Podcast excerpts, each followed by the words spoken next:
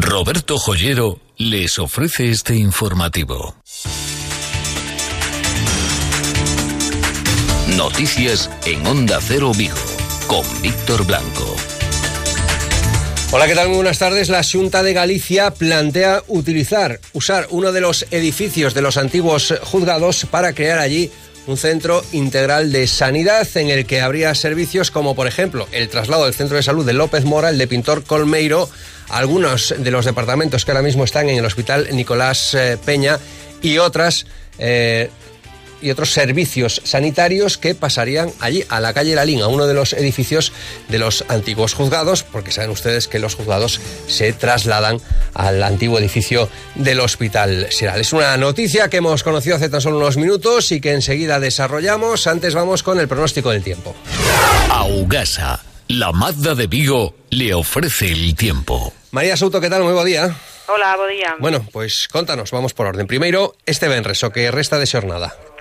Bueno, que resta de xornada, digamos que ata media tarde vamos a estar así con bastantes nubes na comarca de Vigo, mmm, prácticamente sen chuvias, pero as chuvias chegarán cara a noite, que sí que chegará unha fronte que nos vai deixar precipitacións esta noite e durante toda a mañán do sábado. Precipitacións que xa son significativas, de feito na zona de Vigo temos un aviso de nivel amarelo porque entre que caia hoxe e mañán pola mañán se poderían superar os 40 litros por metro cadrado en 12 horas. Despois mañán a partir do mediodía e durante a tarde, pois xa quedaremos con a tarde algo máis estable, aínda así se registrará algún chubasco. Uh -huh. E o domingo chega o vento do norte, vamos a ter un ambiente máis fresco, pero tamén é verdade que o vento do norte limpa o ceo máis de nubes e retira un pouquiño esta humidade. Vai ser un domingo de alternancia de nubes e claros, pero aínda pola tarde poderíamos ter algún chubasco. O sea, o máis complicado é esta noite e mañán pola mañán. E mañán pola mañán, sobre todo polos acumulados de chuvia. -huh. Perfecto, moi ben, María, moitas grazas un día máis por atendernos en directo e boa fin de semana. Igualmente a todos, chao. Augasa, concesionario Mazda en Vigo, les ha ofrecido el tiempo. La Policía Nacional ha detenido en la entrada de Pontevedra a dos varones que momentos antes habían cometido un robo en un local comercial de la calle Carral de Vigo. Se les ha imputado por ello un delito de robo con fuerza. Una llamada a la sala operativa del 091 alertó que dos varones estaban golpeando el cristal de una joyería de la calle Carral. La rápida intervención de las unidades policiales desplazadas al lugar permitió identificar un vehículo sospechoso huyendo hacia la autopista. Se dio un aviso general para proceder al control de las salidas de RAN de Puxeiros y Pontevedra y una dotación policial de la Nacional procedió a la detención de estos varones de 51 y 39 años de edad, ambos de nacionalidad española y con domicilio en Cangas, el de 51 años, y de Pollo, el de 39 años, fueron detenidos, como les decía, a la entrada de Pontevedra y el suceso que les venimos contando desde primera hora de esta mañana y que se producía en la, se producía en la tarde de ayer en la avenida de Castrelos, ese hombre de 35 años eh, que fallecía instantos, instantes después de precipitarse al vacío desde un noveno piso. El hombre estaba detenido por la policía que estaba eh, realizando un registro en su vivienda tras una denuncia por un supuesto delito de secuestro y posibles abusos sexuales. Cuando se estaba llevando a cabo el registro de la vivienda en la busca de pruebas, este individuo se precipitó al vacío desde un noveno piso. Faltan 15 minutos para las 2 de la tarde. Ángel Mosquera está en el control técnico.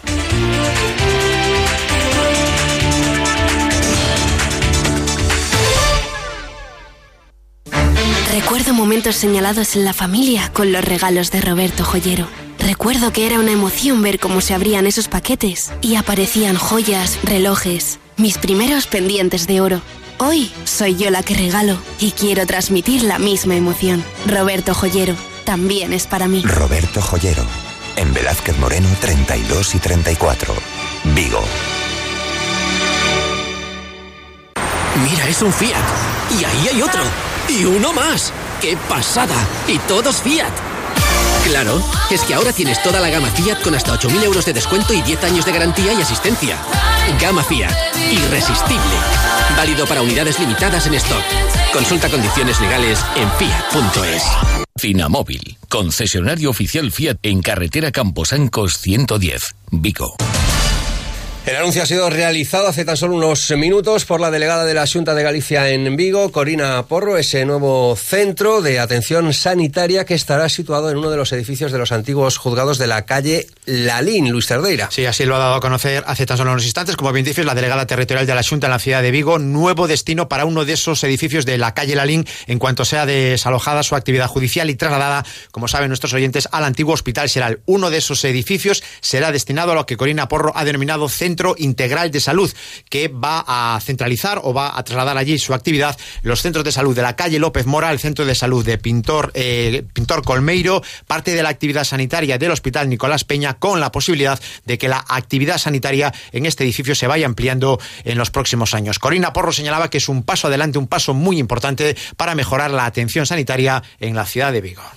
Este CIS representa una oportunidad de mejora de los servicios sanitarios de la ciudad, porque permite sustituir centros sanitarios que quedaron algunos obsoletos, como también por la oportunidad de incorporar nuevos servicios para la población. Corina Porro ha señalado que los presupuestos de la Junta para el 2020 ya recogen partidas para la transformación de este edificio. Insisto, también lo decía ella, en cuanto sea desalojada su actividad judicial y trasladada a la nueva ciudad de la cultura, a la nueva ciudad de la justicia, perdón. Más asuntos. Situación de barreras, crítica situación del astillero. En las últimas horas, Rich Carlton, que como les venimos contando, aspira hacerse con la propiedad de ese astillero, ha acusado a García Costas, el expresidente de Barreras y actual accionista todavía, de ser el culpable de bloquear la situación, una situación que tiene al astillero prácticamente paralizado con el consiguiente perjuicio fundamentalmente para las industrias auxiliares, muchas de ellas en riesgo de cerrar, alguna que otra ya ha cerrado, 700 trabajadores ya están fuera, no se les ha renovado su contrato al no haber actividad en barreras. Hoy hemos hablado con García Costas, que no ha querido entrar en antenas, se ha limitado a decir que no va a hacer ningún comentario a eso de momento y en el momento que tenga que decir algo, ya lo diré, pero ese momento todavía no ha llegado, es lo que ha señalado García Costas. Mientras, desde las industrias auxiliares, su portavoz, Enrique Mayón, también en las últimas horas decía que el tiempo se agota, que hay que llegar a un acuerdo cuanto antes entre accionistas para volver a poner en marcha el astillero. Hemos aportado serenidad y tranquilidad a las negociaciones a pesar de haber rescindido más de 700 contratos. Exigimos, exigimos que se llegue a un acuerdo. Que los accionistas actuales sean responsables, que la paciencia de la industria auxiliar pues ya se está agotando. ¿no? Barrera, Vulcano, solución. Barrera, Vulcano, solución. Barrera, y esta era la concentración que se celebraba esta mañana en el edificio de delante del edificio de la Junta de Galicia, convocado por la CIGA ante la situación que vive Vulcano y Barreras. Señala que el gobierno gallego debería hacerse cargo de Vulcano, que fuese un astillero público, y también reclaman una mayor implicación en la solución para barreras. Escuchamos a César Rodríguez, que es el responsable del naval de la FIGA en la comarca de Vigo. Es dar a voz de alarma eh, de que en estes eh, días o que se está xogando realmente é o futuro do sector naval na Ría de Vigo. É dicir, os dous asteleiros principais, un xa está eh, liquidado e o outro acaba de entrar en preconcurso. Isto se debe a mala xestión por parte das direccións dos distintos asteleiros, unha vez máis, non é, a, non é a primeira, por iso reclamamos tamén eh, por parte da Xunta unha implicación eh, real, tendo en conta que eles tamén invertiron cartos públicos sin ningún control, algo que exiximos sempre desde o primeiro momento.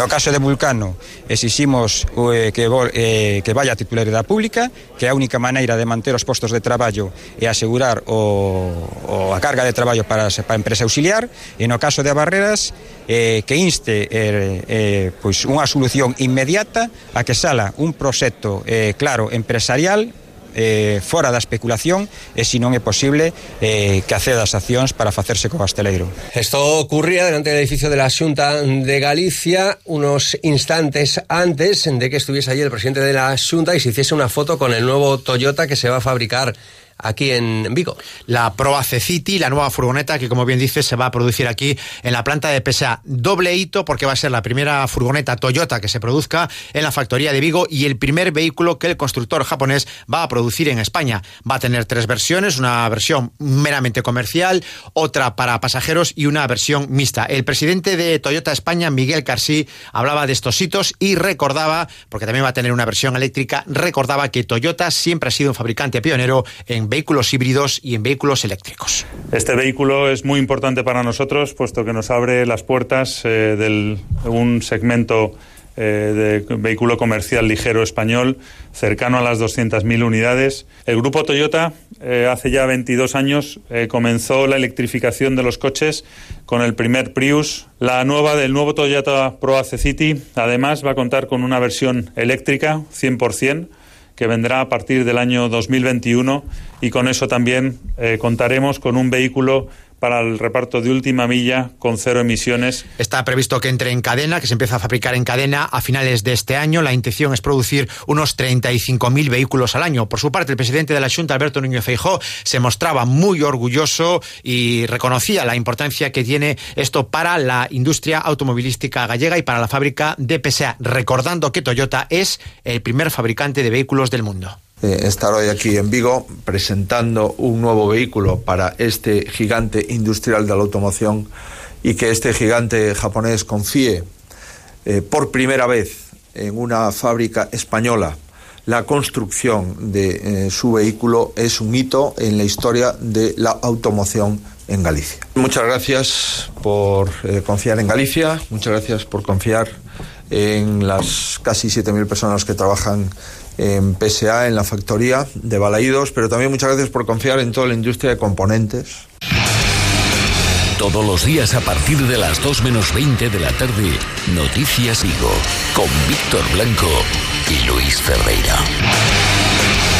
Muchos de ustedes nunca habrán oído hablar de él. Se llama Gregorio García, era hasta ayer militante de Ciudadanos y coordinador de este partido en Vigo. En las pasadas municipales, la dirección de Ciudadanos decidió que el candidato a la alcaldía fuera Javier Alonso y en las generales la cabeza de lista Beatriz Pino, que repite precisamente para el 9 de noviembre. Esto no gustó ni al señor García ni a otros miembros del partido, entonces no tomó medidas, pero ahora ha decidido marcharse de la dirección y de Ciudadanos. En su nota de dimisión dice textualmente que el declive de la esencia moral de la marca en Galicia está provocando la huida de militantes y de talento. Me voy porque la situación es insostenible, dice el señor García, que Ciudadanos Galicia se ha convertido en un instrumento para colocar y enchufar a amigos la deriva autoritaria que ha provocado que el partido se haya convertido en una máquina de destruir talento y de irritar a unos militantes que cada día entienden menos las decisiones que se toman desde el Comité Autonómico. Esto es lo que dice Gregorio García en eh, su nota de dimisión. Ha respondido desde el partido la candidata por la provincia de Pontevedra, Beatriz Pino. Insisto en que quizáis esta parte de xente que quiso abandonar este proxecto político, bueno, pois quizáis hai que quizás hai que pensar que puxo por diante eh, intereses persoais antes de intereses eh, digamos de partido e eh, de proxecto político. Eso é unha magua, é unha pena, lamentámolo, pero bueno, tranquilidade absoluta e seguimos traballando para desbloquear España, estamos en estamos en marcha. Faltan seis minutos para las dos.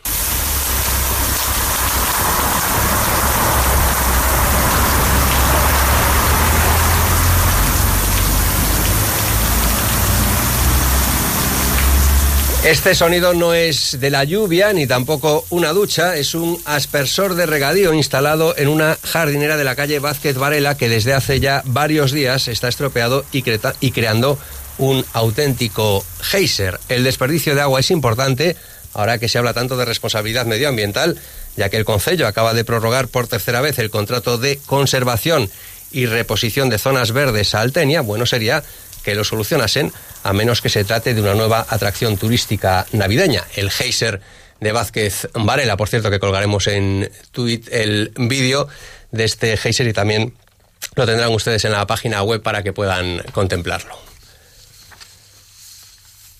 Faltan cinco minutos para las dos. A esta hora queríamos ofrecerle la información del deporte, pero como no tenemos información del deporte, vamos con la agenda y más concretamente con lo que se refiere al cine. El hombre interesado en mi hija es milanés. Nos trasladaremos allí si le complace el retrato. se marcharán. Debo advertirle de algo. Ya rechazó a un artista anterior.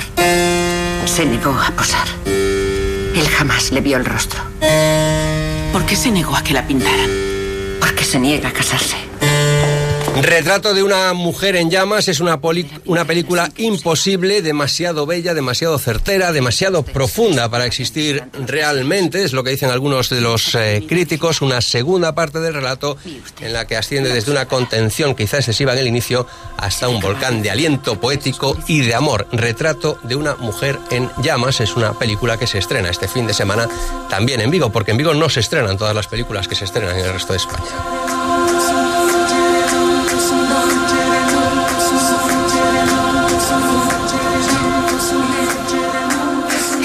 Pintarlas. Ahora entiendo. Me ha tocado entrevistar a Roland Pollard. Oh, ¡Qué fuerte! ¡Es increíble! ¿Y es en el campus? Es en Manhattan. Siempre hemos querido pasar allí un fin de especial. Lo sé, va Se estrenó la semana pasada. Pasar un buen rato con diálogos por momentos brillantes, con una interpretación, la de Elk Fanning de Oscar, que muy probablemente se quedará incluso sin nominación por la campaña que contra Woody Allen hay en Estados Unidos, donde esta película ni siquiera ha llegado a estrenarse. Día de lluvia en Nueva York es Allen en estado puro como director y representado como personaje por Timothée Chalamet. Todo en Manhattan, imprescindible para los amantes del cine del director neoyorquino, un rato agradable para el resto. ¿Quieres salir? Hola. ¿Empezamos ya?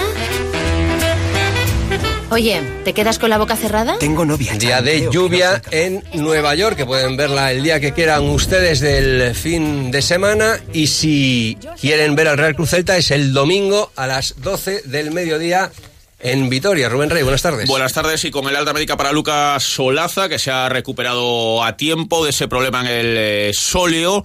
En una recuperación casi contrarreloj estará el uruguayo a disposición de Frank Escribá, la lista de convocados mañana. También eh, Bryce Méndez, que tenía, bueno, pues en realidad gripe durante la semana, pero también ha recibido el alta médica. Así que los dos, todos, a disposición de Frank Escribá con la llegada el último de los internacionales de Néstor Araujo, con muchos minutos, con muchos kilómetros. Veremos si estará también para entrar en ese once inicial o si prefiere apostar escriba por Jorge Sáenz en el equipo inicial en Mendizorroza, donde juega José Lu, donde está, pero no juega prácticamente John Guidetti, el Celta que nunca ha ganado en primera división allí, que no ha ganado en 2019 como visitante. Del fin de semana destacamos también el partido en Liga Asobal a domicilio de Cangas Frigoríficos Domorrazo, que juega ante el Sinfín.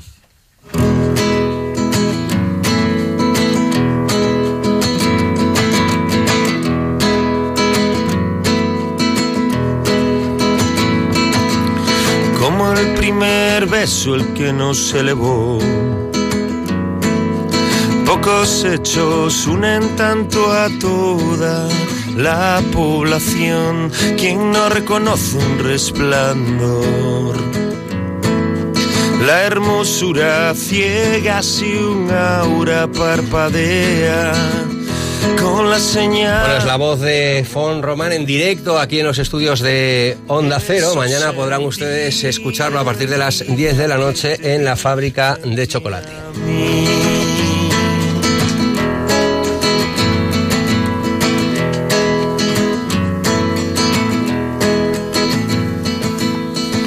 Aquel instante que nos eligió. Especialmente complicada será la noche del sábado y, perdón, esta noche del viernes y la mañana del sábado, según los pronósticos de Meteo Galicia, porque se esperan lluvias intensas, hasta 40 litros por metro cuadrado pueden acumularse en esas horas de la noche y la mañana del próximo sábado. A partir de ahí la situación se tranquilizará un poco, incluso el domingo podríamos ver algún que otro claro. Disfruten del fin de semana, llegan las noticias de España y del mundo. Muy buenas tardes.